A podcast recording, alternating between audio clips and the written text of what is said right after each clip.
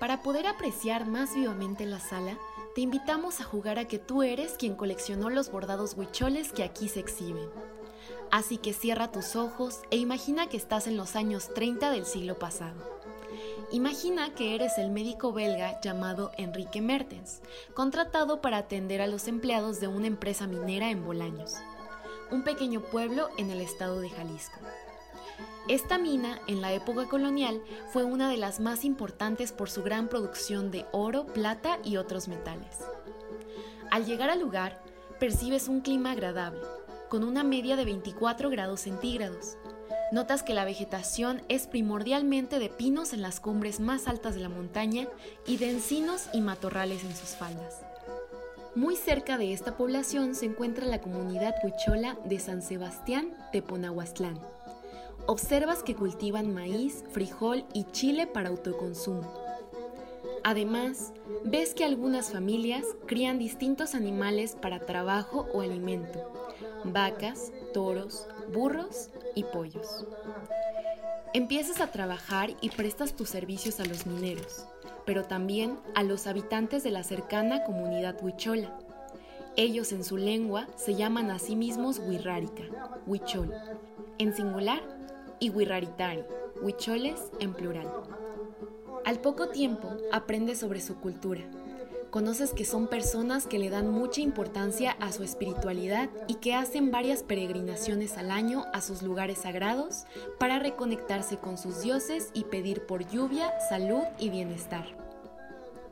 Además, aprendes que este pueblo no solamente está cerca de Bolaños, sino que están distribuidos en pequeñas comunidades en una zona conocida como el Gran Nayar, al sur de la Sierra Madre Occidental, donde se unen los estados de Jalisco, Nayarit, Durango y Zacatecas. Asimismo, al platicar con las personas, notas que es un pueblo que a través de los siglos han luchado y resistido en la defensa de su tierra de sus costumbres, de su forma de pensar y de convivir con el mundo. Conforme pasa el tiempo y sirves al pueblo a través de la medicina, tus pacientes, en agradecimiento, te obsequian animales o parte de su cultivo, lo cual rechazabas al reconocer las duras condiciones en las que vivían. En cambio, encontraste una manera de aceptar su gratitud les pediste que mejor bordaran motivos de su cultura, como los que apreciabas en su vestimenta, y les proporcionaste las mantas recortadas en cuadros y los hilos en colores rojo, verde, negro y amarillo principalmente. Así, al paso de los años llegaste a coleccionar 176 bellos dechados y otros diversos objetos. Sabías que no se trataba de apreciar su arte por el solo atractivo visual, reconocías que su verdadera belleza se encuentra al entender el contexto de lo plasmado. Tiempo después, una universidad estadounidense te ofrece 8.500 dólares por la colección de arte Huichol. Sin embargo, cuando un defensor de patrimonio cultural y conocido tuyo, Federico Sescos, se enteró de esto, buscó convencerte de dejar este tesoro a México don Federico logró que el gobernador de Zacatecas comprase la colección por 8.500 pesos mexicanos.